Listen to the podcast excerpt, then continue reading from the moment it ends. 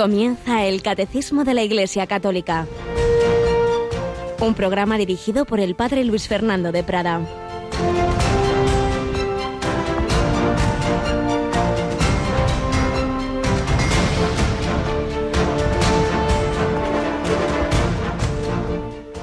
Hermanos, teniendo un gran sacerdote al frente de la casa de Dios, acerquémonos con corazón sincero y llenos de fe, con el corazón purificado de mala conciencia y con el cuerpo lavado en agua pura. Mantengámonos firmes en la esperanza que profesamos, porque es fiel quien hizo la promesa. Alabados sean Jesús, María y José. Muy buenos días, muy querida familia de Radio María. En este último día del mes de enero, ya uno de los doce meses de este año 19 se nos va. Realmente la vida se nos va volando, hay que aprovecharla para hacer el bien.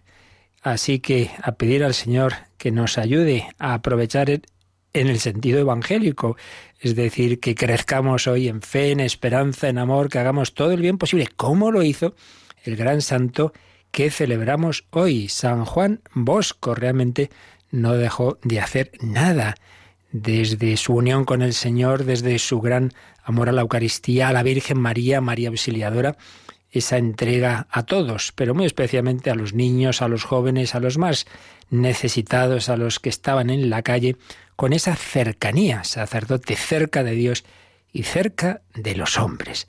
Realmente una figura preciosa que nos enseña tanto y que nos ayuda a tener esa actitud en nuestra en nuestro apostolado, cada uno según su vocación, pero esa cercanía de Dios y cercanía de los hombres. Hablemos a Dios de los hombres y hablemos a los hombres de Dios. Bueno, pues ahora vamos a hablar de Dios, pero esta noche vamos a hablar a Dios de los hombres. Tenemos como ayer y anteayer y esta semana Rocío aquí tempranito. Buenos días, Rocío. Buenos días, padre. Bueno, ¿y qué tenemos esta noche para hablar a Dios de los hombres. Pues nuestra cita mensual con la hora santa de Radio María. Tenemos a partir de las 11 de la noche, las 10 en las Islas Canarias, esa oración en directo aquí desde los estudios de Radio María que van a poder seguir tanto por las ondas, eh, por la radio, como por eh, la página web con las imágenes desde aquí, desde los estudios, desde la capilla. Así es, ya que no os podemos invitar a acercaros físicamente porque es muy pequeñita, podéis entrar a través de, de, esas imágenes que aparecen en, aparecerán esta noche en nuestra web, en el ordenador o incluso en el móvil, pues ahí podéis ver al Santísimo expuesto y sobre todo, pues seguir ese rato de oración. No se trata de aprender cosas, no es una charla para... No, no, no es que nos pongamos en, oración ante el Señor, que para eso se ha quedado con nosotros en la Eucaristía, víspera de primer viernes de mes, es decir, mirando ese corazón divino y humano de Jesucristo, pidiendo perdón, reparación de los pecados de este mes eh, que termina. Realmente con ese, con ese espíritu de reparación y de intercesión, porque a los pies del Señor pondremos todas esas peticiones que nos habéis ido enviando. Pero, Rocío, también tenemos, tenemos el sábado una retransmisión especial, ¿verdad? Sí, esta hora santa puede servirnos, por ejemplo, para prepararnos para la celebración el sábado de la presentación del Señor. Eh, a las cinco y media de la tarde tenemos una cita este sábado con el Papa Francisco que va a celebrar la Eucaristía en esta fiesta. En efecto, y es desde hace años la Jornada Mundial de la Vida Consagrada. Por eso, pues especialmente pensando en tantos religiosos y religiosas que siguen Radio María, pues haremos esa conexión este sábado. A las cinco y media empieza la Santa Misa, unos minutos antes conectaremos, pues ahí os esperamos. Pues bien, hoy vamos a terminar ya el relato de, del testimonio de esta mujer lituana tomado de, de esta obra de ayuda a la Iglesia necesitada Didier Rans, La gran prueba, eh, Nicole Sadunaute, pues como después de todo lo que hemos oído, de todo lo que sufrió, pues los últimos años de su vida, eh, se ha mantenido fiel, se mantuvo fiel en las pruebas y ahora pues también se da cuenta de que existe otro tipo de persecución a la Iglesia más sutil, eh, que es el materialismo del mundo occidental. Bueno, y también nosotros tenemos que estar muy alertas para no sucumbir a esas otras tentaciones. Pues escuchamos esta, este último, esta última parte del relato del testimonio de la fortaleza de esta mujer lituana.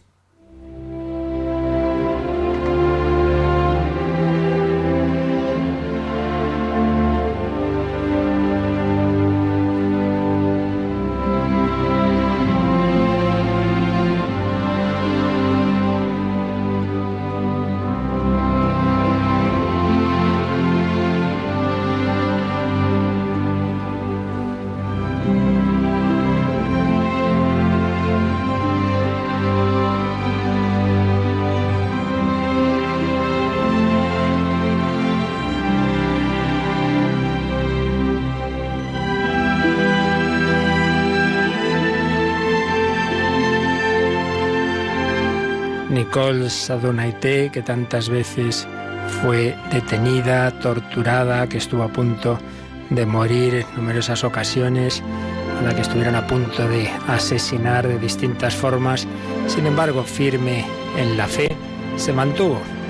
Tuvo ese encuentro que ayer recordábamos con San Juan Pablo II en la JMJ de Santiago de Compostela.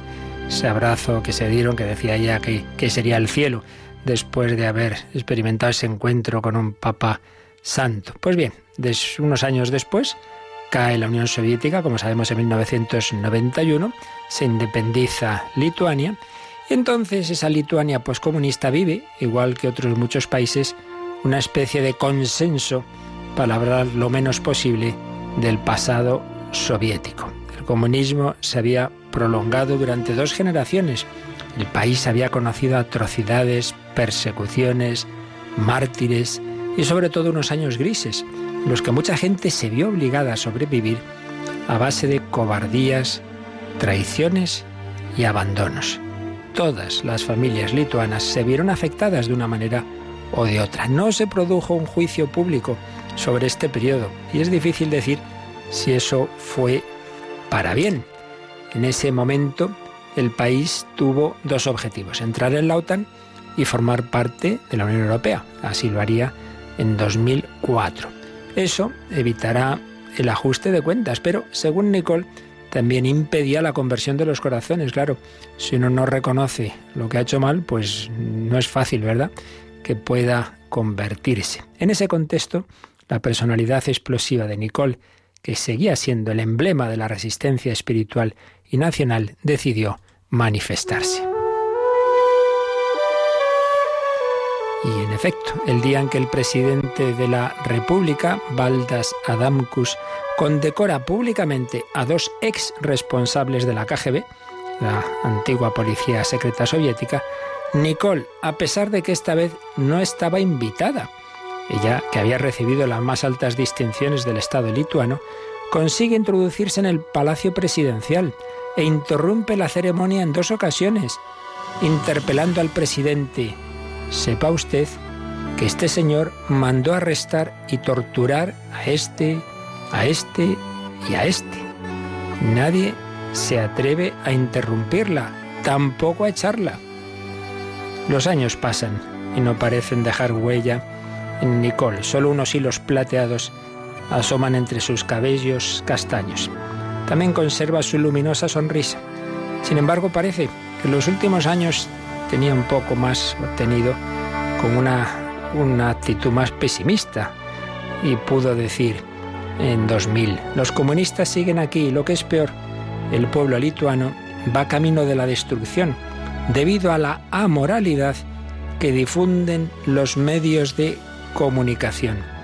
Cristo nos dijo que hay que temer mucho más lo que puede destruir el alma que el cuerpo. Y eso es lo que está ocurriendo hoy en día. Solo una gracia especial de Dios puede cambiar el curso de los acontecimientos. Nicole, en cualquier caso, nunca olvida lo que prometió el día en que la condenaron a la prisión, al campo de concentración.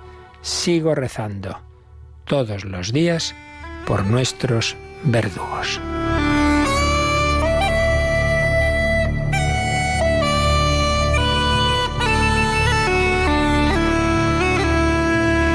Pues creo que aquí hay una enseñanza muy importante y es que cuando la iglesia es perseguida, son unas situaciones muy difíciles, indudablemente, pero en las que surgen los mártires y en las que vemos la fuerza del Espíritu Santo dando esa gracia a tantas personas, incluso niños, mujeres aparentemente débiles, y que con la gracia de Dios reciben esa tremenda fortaleza del Señor. Y en cambio, cuando pasa la persecución y llega la comodidad, y llega el estado del bienestar, y llegan tantas libertades, pues lo que también eh, han señalado algunos en la Polonia, esa Polonia que bajo el comunismo se mantuvo con una fidelidad heroica, esa Polonia del cardenal Wyszynski, del cardenal Wojtyła.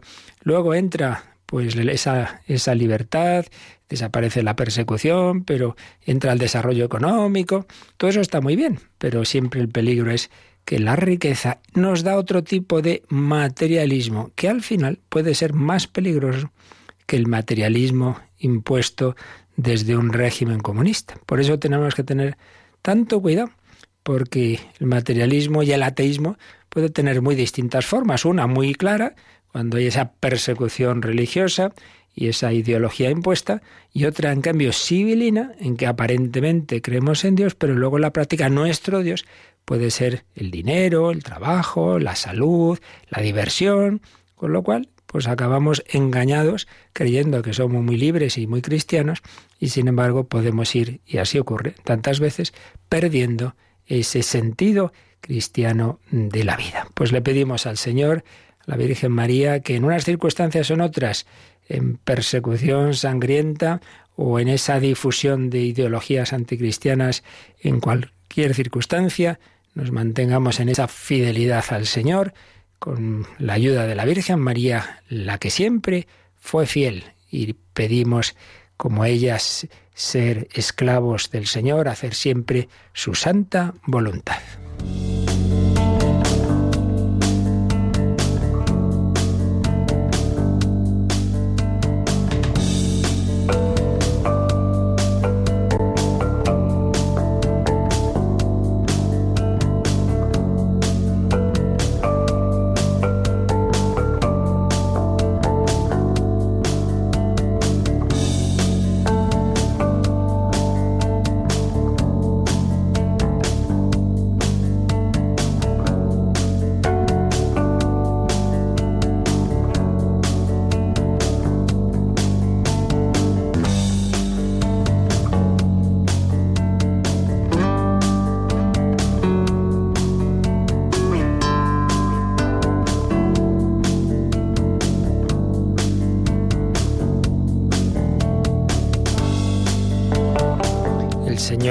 Llama a todos a dar ese testimonio de fe, de esperanza, de amor, cada uno según su vocación. Y habíamos comenzado ayer a ver esa vocación de los laicos. La iglesia está formada por los pastores, obispos, sacerdotes, por los consagrados, que veremos próximamente, y por los laicos o seglares. Quizá es preferible la expresión seglares porque laico propiamente es también el religioso no sacerdote. Los, las religiosas y, y los hermanos no sacerdotes son laicos en el sentido de no ordenados, mientras que seglar viene de secular, el que está metido en el siglo, es decir, en el mundo. Pero bueno, vamos, obviamente lo de menos son las palabras, ya nos entendemos. Estamos hablando de ese estado de aquellos fieles cristianos que ni están ordenados como sacerdotes obispos, ni están consagrados en la profesión de los consejos evangélicos, sino que están en medio del mundo. Laicos o seglares que están llamados a la santidad y que, por supuesto, participan en lo esencial de lo mismo que todos los demás cristianos, que es la vida divina, que se nos comunica en primer lugar por el bautismo, que se refuerza con la confirmación, los demás sacramentos, la palabra de Dios, etcétera, etcétera. Los laicos. Pues bien, ayer y anteayer veíamos la definición descriptiva de los laicos. Decíamos que hay tres líneas que marcan la identidad del laico, relación con Cristo, relación con la Iglesia, relación con el mundo. Relación con Cristo son los, los cristianos que están incorporados a Cristo por el bautismo y luego con la confirmación, etc. Relación con la Iglesia, forman parte del pueblo de Dios. Y relación con el mundo. Están llamados a evangelizar el mundo desde dentro, desde las tareas de la vida ordinaria, la vida familiar, la vida profesional, etc.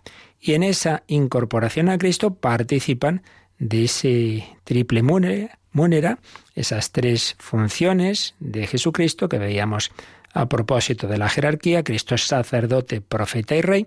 El pastor participa de esas funciones de una forma y el laico también, como iremos viendo más adelante. El laico cristiano pues está llamado también a ser profeta de Cristo, a ser sacerdote, en el sentido del sacerdocio común, y a ser también rey con Jesucristo rey. Pero esto ya lo veremos. Estamos todavía viendo el concepto, la vocación, la espiritualidad de los laicos. Y lo empezábamos viendo con el número 898, vamos a releerlo y ya lo tomamos desde ahí la explicación. Rocío, 898. Los laicos tienen como vocación propia el buscar el reino de Dios, ocupándose de las realidades temporales y ordenándolas según Dios. A ellos de manera especial corresponde iluminar y ordenar todas las realidades temporales, a las que están estrechamente unidos, de tal manera que éstas lleguen a ser según Cristo, se desarrollen y sean para alabanza del Creador y Redentor. Así que lo específico, lo propio, lo que les distingue de las otras vocaciones, la sacerdotal y la religiosa, es que buscan, deben buscar el reino de Dios ocupándose de las realidades temporales, en ese comercio, en ese trabajo, en que tú estás en la oficina, en esa política, en esa labor cultural, en esa diversión, por supuesto en esa vida familiar. Entonces tienes que ser santo no a pesar de que estás en ese trabajo, de que tienes esa tarea, de que vaya eh, familiares, pues, familia política que te ha tocado. No, no, no a pesar de eso, sino a través de eso. Porque el Señor te ha puesto ahí para que ahí te santifiques y ahí colabores a la redención del mundo. Y ahí, pues, mm, vayas ejercitando esas virtudes que el Espíritu Santo quiere ir sacando de cada uno de nosotros. Y ahí colabores a construir el reino de Dios. Por ello, les corresponde de manera especial iluminar y ordenar todas las realidades temporales. Por eso terminábamos ayer recordando con el número 2105, que aquí también cita al margen el catecismo, que claro, esto es justamente lo contrario de los planteamientos laicistas a los que estamos tan acostumbrados de oír en nuestro mundo, que quieren reducir la religión al ámbito privado. Bueno, usted le da por creer y rezar bien, eso es cosa suya, ¿no? Pero claro, no pretenda que luego eso influya en la sociedad. Ah, ¿y por qué no? O sea que los demás, cualquier pensamiento, cualquier ideología, cualquier planteamiento, eso se puede eh, hacer, extender y a veces imponer socialmente y en cambio no puedo, no podemos, yo no, yo me tengo que olvidar de que soy cristiano cuando estoy trabajando. Por ejemplo, por ejemplo, me está llegando por bastantes sitios que ya se está imponiendo de una manera u de otra, pues determinadas técnicas de supuestamente relajación, meditación, en empresas, en hospitales, donde que si el Reiki, que si el mindfulness, que si no sé qué, pero, pero yo ya digo, incluso como una imposición, digo, hombre, esto tiene gracia. O sea, que no puede haber una, muchas veces dificultades para que haya un capellán, una capilla en tal hospital, en tal otro, y en cambio imponen a, a, profesionales de la salud, a, este tipo de cosas. Oiga, ¿y esto? ¿Y dónde está dicho que esto sea un tema de medicina? Esto es un tema que tiene un trasfondo filosófico, de unas determinadas espiritualidades, etcétera. Eso sí pueden. Pero en cambio, el cristiano no. Oiga, pues no, no, eso no es así. Ese laicismo que pretende reducir el cristianismo a una vaga eh, espiritualidad interna, pero como si eso no tuviera nada que ver y nada que decir a la sociedad. Pues no es así. El cristiano está llamado a informar de espíritu cristiano. Leíamos ayer pues las costumbres, las leyes, todo, informar siempre desde la propuesta, ya lo sabemos, no es la imposición, las ideas no se imponen, se proponen, pero se proponen al mundo, claro que sí, no me las guardo yo en mi casita, esa religión de sacristías. Me acuerdo cuando San Juan Pablo II consagró la Catedral de la Almudena, en esa homilía, pues justamente hizo alusión a que algunos quisieran recluir a la iglesia en las sacristías. Pues no, no puede ser. Y especialmente es vocación de los laicos esto, el, el hacer presente a Cristo en el mundo, en el mundo civil, claro, en el mundo seglar. Evidentemente un cartujo, una, una, una clarisa, pues, pues ellos, eso sí, están en su, en su monasterio, pero en cambio el, el laico está en el, en el, fútbol y está en, la política y está en el comercio y ahí tiene que, no puede nunca olvidarse de lo que es a la hora de ejercitar ese trabajo. Este punto, esta vocación de los laicos, esta, este carácter secular, como todo lo demás de los laicos, os decía que el gran documento magisterial que tenemos sobre la espiritualidad laical y, todo lo relativo a él es la exhortación apostólica post-sinodal Christi Fideles Laici de San Juan Pablo II, el documento que fue posterior al sínodo de los obispos dedicado a los laicos. Se publicó el 30 de diciembre eh, como fecha significativa porque era el Día de la Sagrada Familia del año 1988. Entonces, el número 15 precisamente habla de los fieles laicos y la índole secular, la índole secular. Recuerda que la común dignidad bautismal, todos los cristianos tenemos la misma dignidad, todos somos hijos de Dios, pero esa común dignidad asume en el laico una modalidad que lo distingue sin separarlo del presbítero, del religioso y de la religiosa. ¿Cuál? El carácter secular. Es lo propio y peculiar de los laicos. Citaba a Pablo VI, la Iglesia tiene una auténtica dimensión secular, inherente a su íntima naturaleza y a su misión, que hunde su raíz en el misterio del Verbo encarnado y se realiza de formas diversas en todos sus miembros. ¿Qué quiere esto decir? Mirad, la Iglesia es prolongación de Jesucristo, de la encarnación del Verbo. Claro, el Verbo, el Hijo de Dios, ha entrado en el mundo. Volvemos a lo de antes. Los que pretenden un tipo de religión espiritualista, digamos, pues sí, Dios está en el cielo, el que quiera que le rece a Dios, sí, pero es que Dios ha bajado a la tierra, ¿sabe? Y Dios ha entrado en nuestra vida ordinaria. Y eso es lo que, claro, eh, hace tambalear muchas cosas. A Herodes, si simplemente le dicen, ah, Dios está en el cielo, se quedó tan tranquilo. Pero claro, cuando le dicen que ha nacido el Mesías, se puso muy nervioso porque entonces él interpretó, mal interpretado desde luego, pero él pensó que si había nacido el Mesías, su, su reino, pues pues a lo mejor el, Mesías iba a quitarle el reino. Entonces ya se puso nervioso y persiguió a Cristo. Esto es lo que pasa.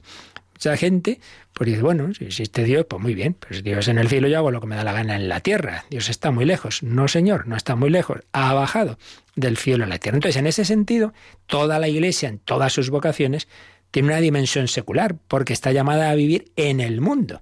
No es una religión evasiva, como tantas veces ocurre sobre todo en el mundo oriental, que ven este mundo como algo de apariencia, que hay que eh, evadirse del cuanto antes, o en un poco los planteamientos de línea platónica, el alma es lo que importa, que tiene que separarse del cuerpo. No es así en el cristianismo. El cristianismo valora este mundo porque lo ha hecho Dios y vio Dios que todo era bueno, y el cuerpo. Y por eso incensamos eh, el, cuerpo humano, ese cadáver, y guardamos las reliquias de, los santos y esperamos la resurrección de los muertos y esperamos un cielo nuevo y una tierra nueva, no, no un nirvana, así una cosa etérea, no, no, no, no. Entonces toda la iglesia tiene una dimensión eh, secular, pero claro, se vive de distinta forma, como hemos dicho, en las diversas vocaciones y especialmente esa dimensión secular es la específica de los laicos. Por eso seguía diciendo Juan Pablo II, la Iglesia vive en el mundo, aunque no es del mundo,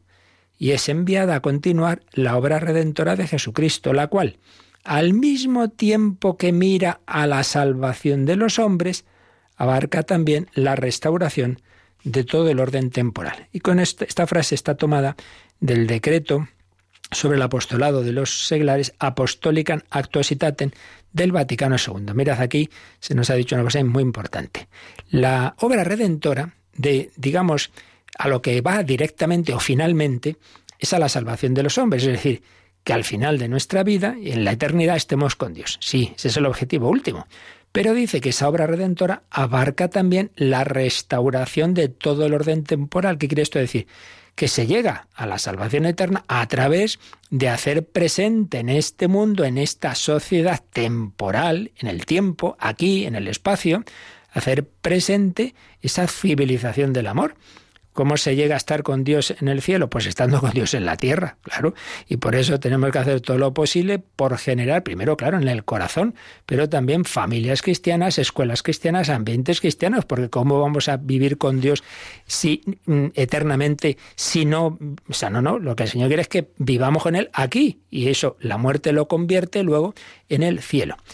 Fijaos una cosa, en el Padre nuestro no decimos que yo vaya a tu reino, sino venga a nosotros tu reino. viniendo a nosotros el reino de Dios, entonces también nosotros iremos al reino eterno. Jesús, acuérdate de mí cuando vengas en tu reino. Entonces, eh, es algo simultáneo. Cuando evangelizamos, por un lado, estamos haciendo presente eh, en la tierra esa semilla de la palabra de Dios que puede y debe ir generando comunidades cristianas y eso mismo es lo que puede hacer que esa semilla se convierta en eternidad. Eso que nos explicó increíblemente, como siempre, Benedicto XVI, un famoso discurso en un viaje a París, en un encuentro en, un, lugar emblemático, los Bernardinos, tuvo un discurso sobre eh, Europa y los benedictinos. Entonces decía, los benedictinos ¿qué buscaron? Pues a Dios. Su lema es buscar a Dios. Era buscar a Dios con el hora en labora y ellos buscaban a Dios. Pero, digamos, de rebote, buscando a Dios y buscando la palabra de Dios, entonces pues eh, profundizaron en la Biblia, entonces tradujeron y escribieron, entonces de rebote generaron cultura, generaron comunidades, generaron Europa. El hombre buscando a Dios construye también en esta vida realidades que la fe cristiana se va expandiendo desde el corazón, desde la oración, a formas de vida en un monasterio, en unas familias alrededor de esos monasterios, en unas comunidades que al final generan una civilización, la civilización cristiana, la cristiandad, Europa, etcétera. Entonces es, es una es buscando a Dios con ese objetivo de eternidad, pues a la vez se va construyendo el reino de Dios aquí en la tierra. Todos los cristianos, pero especialmente los seglares. Por eso sigue diciendo el, documento Christi Fideles Laici, todos los miembros de la Iglesia son partícipes de su dimensión secular, pero de formas diversas. En particular, la participación de los fieles laicos tiene una modalidad propia de actuación y de función, que es la índole secular, la condición secular, que es el lugar en que les es dirigida la llamada de Dios. Allí son llamados por Dios. Tú eres llamado por Dios a ser santo y a construir su reino en tu familia, en tu trabajo, en tus circunstancias concretas, no a pesar de ellas. Esto es muy importante. Por eso seguía diciendo Juan Pablo II que son personas que viven la vida normal en el mundo, estudian, trabajan, entablan relaciones de amistad, sociales, profesionales, culturales. El concilio considera su condición no como un dato externo y ambiental, sino como una realidad destinada a obtener en Jesucristo la plenitud de su significado. Es decir, esto que decía, que, no es que, bueno, tú, tú sé cristiano y luego, bueno, pues eso tendrás que vivir lo que vamos a hacer ahí en tu trabajo. Y, no, no, no es que vamos a hacer, es que precisamente estás llamado a hacer presente a Cristo en ese hospital en que eres médico, enfermera, en, ese, en esa oficina en que todo el mundo dice barbaridades, pues ahí estás llamado a hacer presente a Cristo. Sigue diciendo Cristi Fideles Light, si el mundo se convierte en el ámbito y el medio de la vocación cristiana de los fieles laicos, porque él mismo está destinado a dar gloria a Dios Padre en Jesucristo. Los fieles laicos son llamados por Dios para contribuir desde dentro a modo de fermento a la santificación del mundo, mediante el ejercicio de sus propias tareas, guiados por el Espíritu Evangélico, y así manifiestan a Cristo ante los demás, principalmente con el testimonio de su vida y con el fulgor de su fe, esperanza y caridad. Oye, ¿qué le pasa a este compañero que a pesar de que tiene tantos problemas, siempre está alegre? Me acuerdo un profesor de la universidad en la que yo fui capellán, pues un hombre siempre positivo, alegre, tal. Y un día un alumno me dice, oiga, eh, ¿usted por qué está siempre tan, tan alegre? Y, le respondió, porque soy hijo de Dios. Así, sencillamente. Pues todo un testimonio. Pues también nosotros estamos llamados a dar ese testimonio allá donde cada uno de vosotros os haya puesto el Señor, movidos por el Espíritu Santo. La primera evangelización, por supuesto, junto a la oración, el sacrificio, es el testimonio. Y luego del testimonio, pues surge la palabra, como pasó con este profesor. Primero fue el testimonio de alegría y cuando le preguntan, pues surge la palabra, porque soy hijo de Dios, llamados a arder con el fuego del Espíritu Santo. Como canta aquí de manera un poco marchosa, que a algunos a veces les parece exagerada, pero bueno, cada uno tiene su estilo. El padre Ricardo Vargas, esta canción del padre Gonzalo Mazarrasa, si vosotros no ardéis.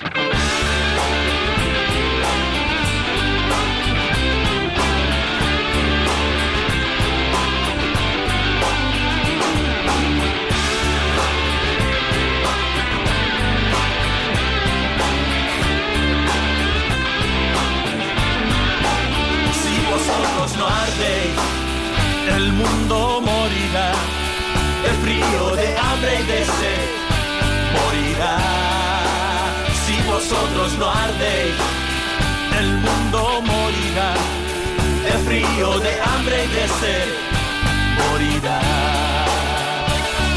Vosotros sois la luz del mundo, que hacéis cristianos que no alumbráis.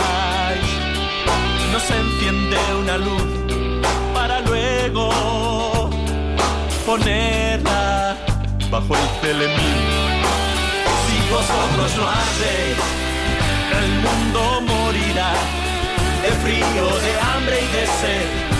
Morirá si vosotros no ardéis, el mundo morirá de frío, de hambre y de sed. Morirá.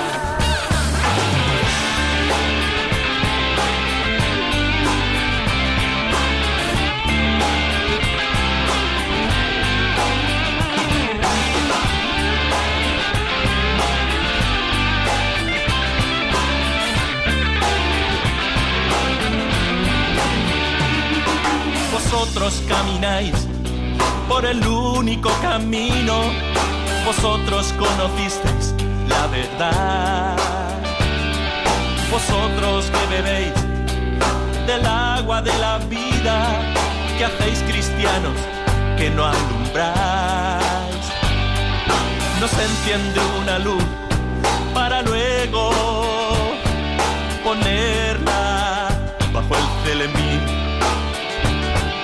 no se enciende una luz para luego ponerla bajo el telemín.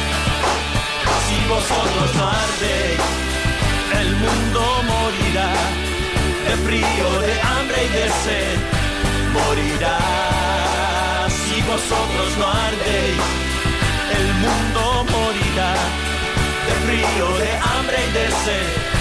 Morirá si vosotros no ardéis, el mundo morirá de frío, de hambre y de sed. Morirá si vosotros no ardéis, el mundo morirá. El Catecismo de la Iglesia Católica en Radio María. Si vosotros no ardéis, el mundo morirá. Tú estás llamado a ser la sal de la tierra, la luz del mundo, a transmitir ese fuego del Espíritu Santo. Ven, Espíritu Santo, inflama nuestros corazones en las ansias redentoras del corazón de Cristo. Rezamos en el ofrecimiento de obras por la mañana en Radio María. Pues seguimos viendo esta vocación de los laicos, esta espiritualidad, esta misión especial de santificarse y construir el reino de Dios en medio del mundo. Y para ello avanzamos al siguiente número, Rocío, al 899. La iniciativa de los cristianos laicos es particularmente necesaria cuando se trata de descubrir o de idear los medios para que las exigencias de la doctrina y de la vida cristianas impregnen las realidades sociales, políticas y económicas. Esta iniciativa es un elemento normal de la vida de la Iglesia. Y cita a continuación un párrafo de un discurso de Pío XII que ya mencionábamos el otro día y que a su vez es citado por Juan Pablo II en Cristi Fideles Laici 9. Vamos con él.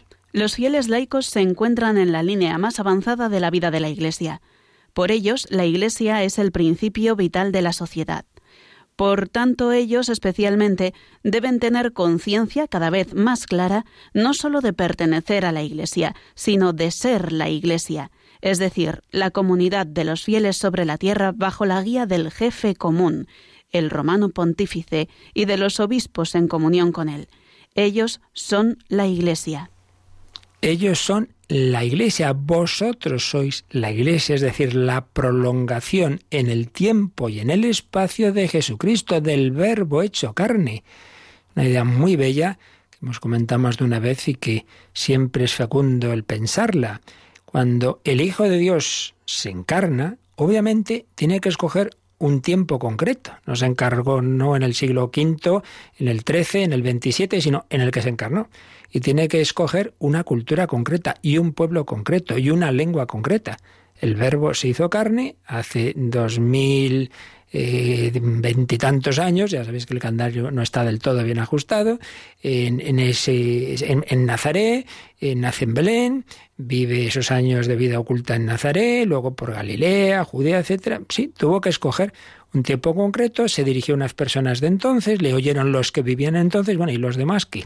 ¿Qué pasa con todos los demás pueblos, culturas, siglos? ¿Que nos parta un rayo? Pues no, no, el Señor no quiere que nos parta ningún rayo, sino el Espíritu Santo. Y para ello prolonga esa encarnación a través de la Iglesia. Jesús solo pudo predicar a unos miles de personas que estaban allí, pero ha predicado a millones y millones de personas a través de su Iglesia, de tantos misioneros, sacerdotes, obispos, papas, laicos.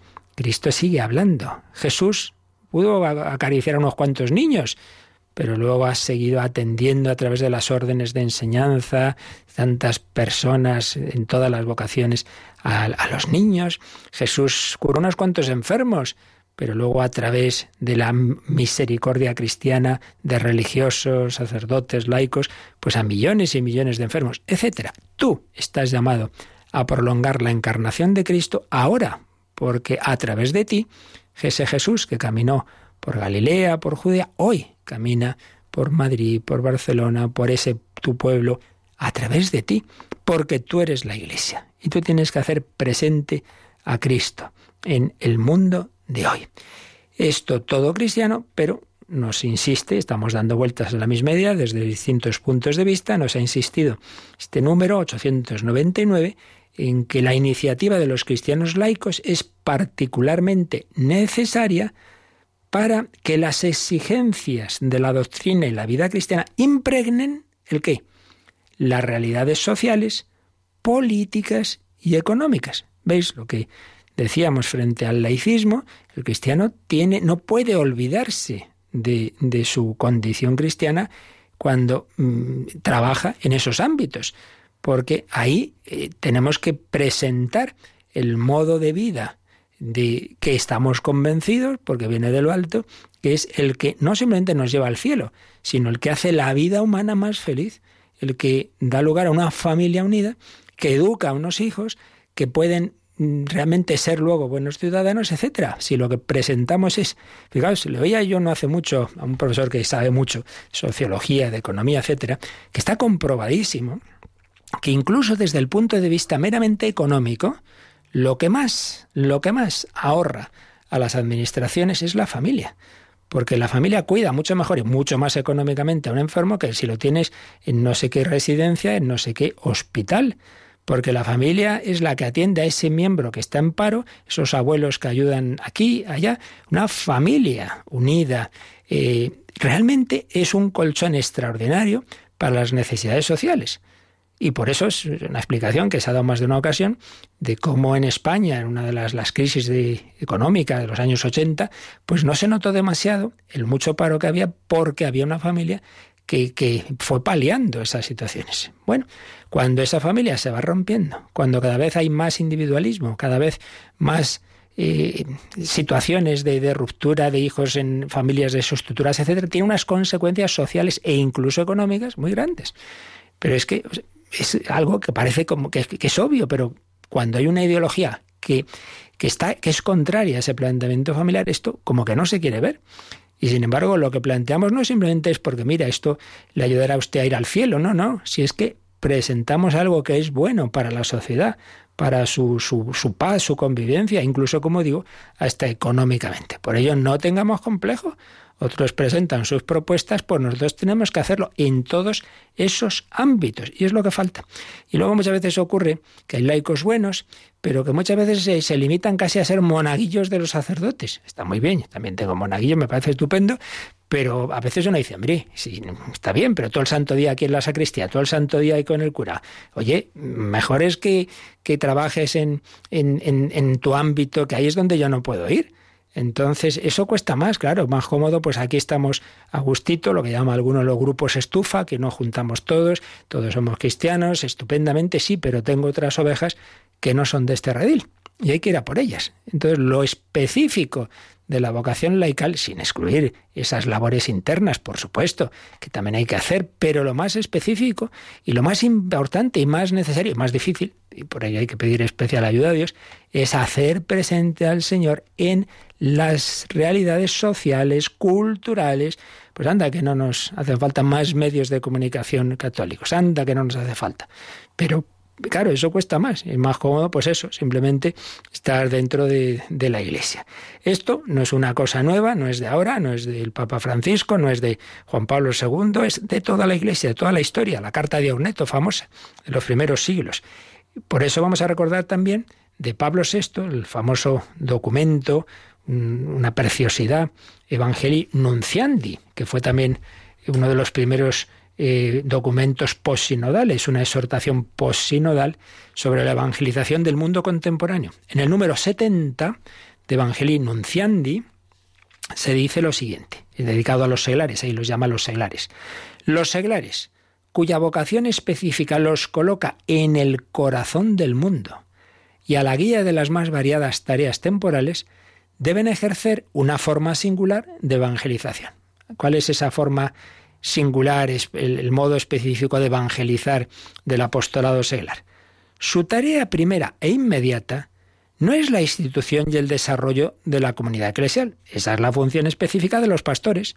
Llegar al sacerdote, pues eso, tiene que, que generar esa parroquia. Eso no es lo específico del laico, sino el poner en práctica todas las posibilidades cristianas y evangélicas escondidas, pero a su vez ya presentes y activas en las cosas del mundo. Entonces, nos vuelve a decir lo que hemos visto ya en estos otros textos, el campo propio de su actividad evangelizadora, ¿cuál es?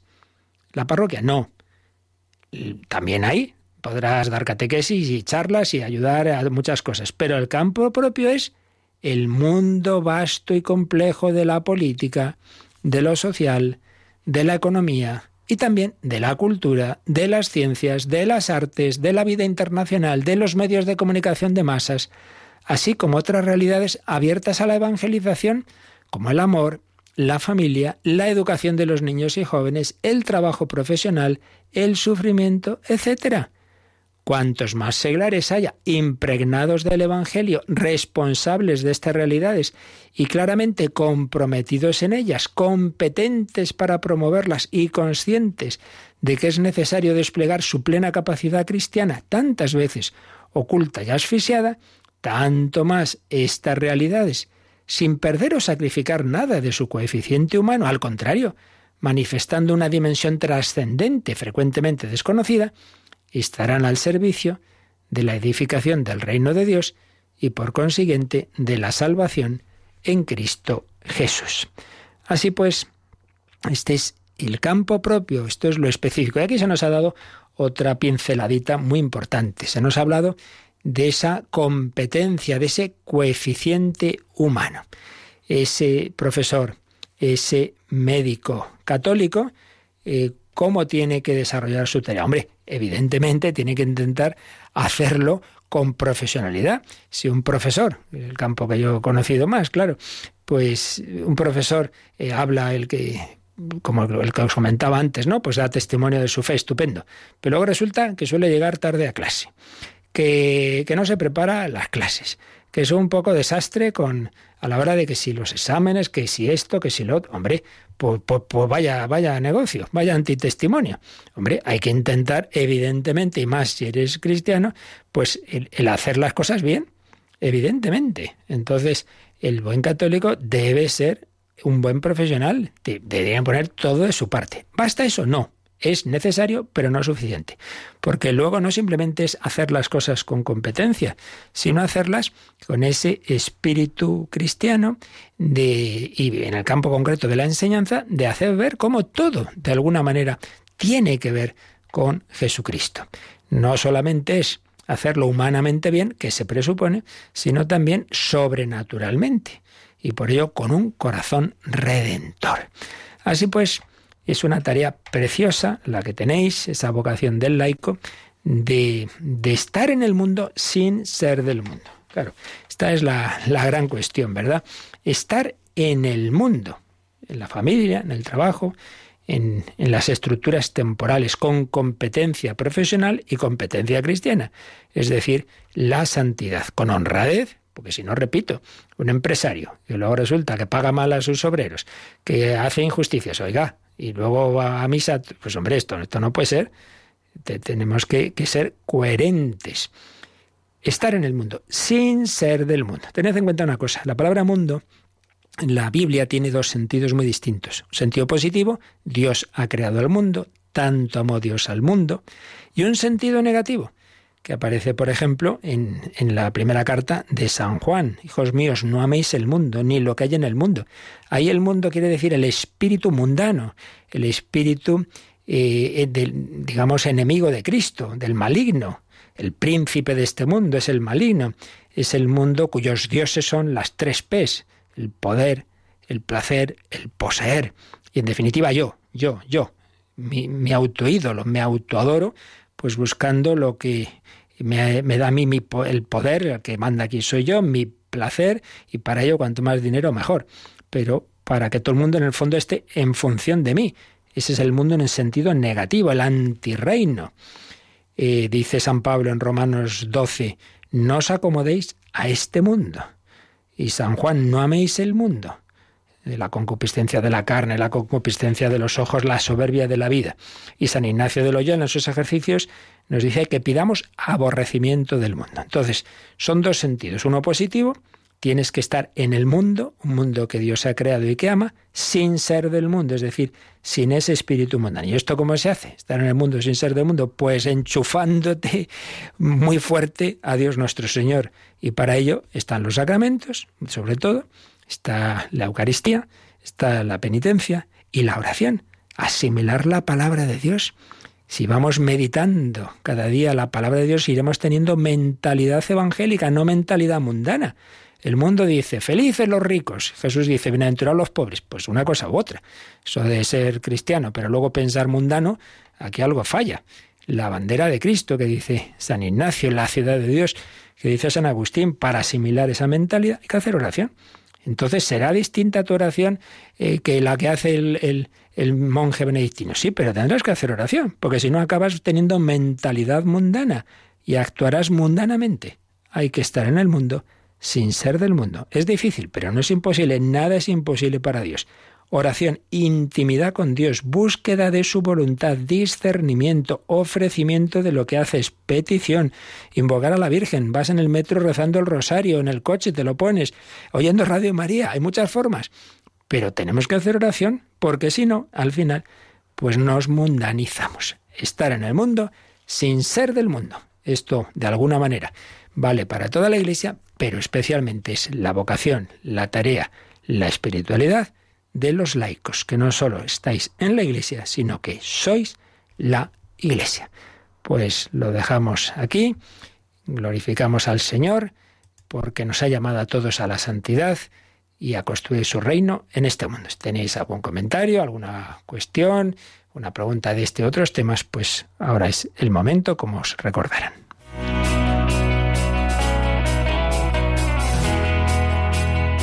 Participa en el programa con tus preguntas y dudas. Llama al 91005 9419. 91005 9419. También puedes escribir un mail a catecismo arroba radiomaria.es. Catecismo arroba radiomaria.es.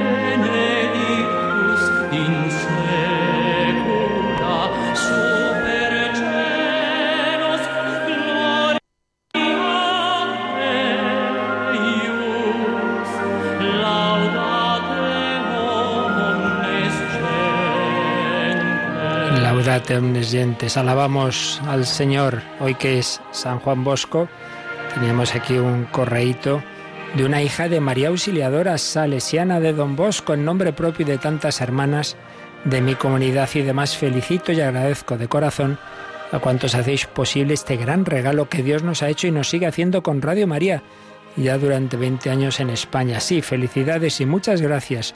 Que nuestra Madre os bendiga. Somos su gran familia. Rezo cada día para que siga extendiéndose por todo el mundo y también por cuantos piden cada día oración. Nosotras también la necesitamos para que nuestro Padre Dios siga conocido, amado y siempre en unión con Jesús.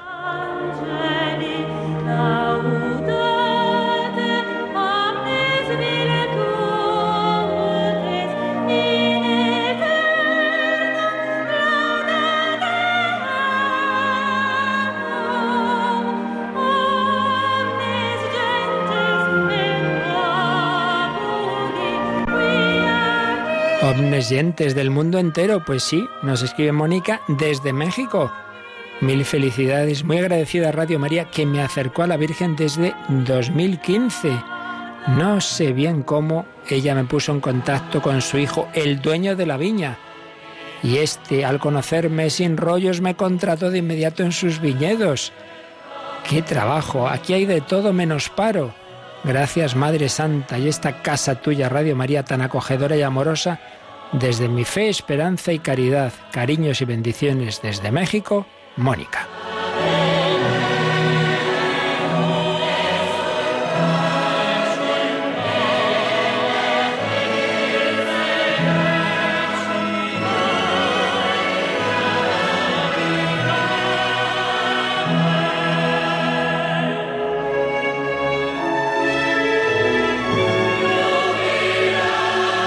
Finalmente leemos de Javier, sois para mí parte de mi cuerpo y mi espíritu y me ayudáis a caminar en la vida, me alimentáis el espíritu con ilusión y alegría. ¿Qué más puedo pedir? Todo a Jesús por María. Que Dios continúe muchos años más guiando Radio María con su madre como timonel. Pues así lo pedimos. Agradecemos a Rocío García su presencia hoy entre nosotros y ya sabéis, esta noche terminaremos el día ante el Santísimo expuesto a partir de las 11, las 10 en Canarias, en las ondas y con imágenes en la web.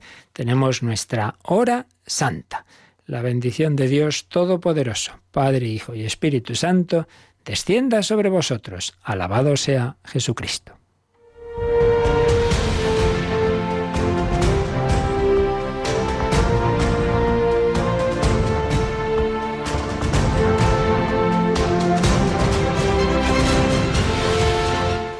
Han escuchado en Radio María el Catecismo de la Iglesia Católica. Un programa dirigido por el Padre Luis Fernando de Prada.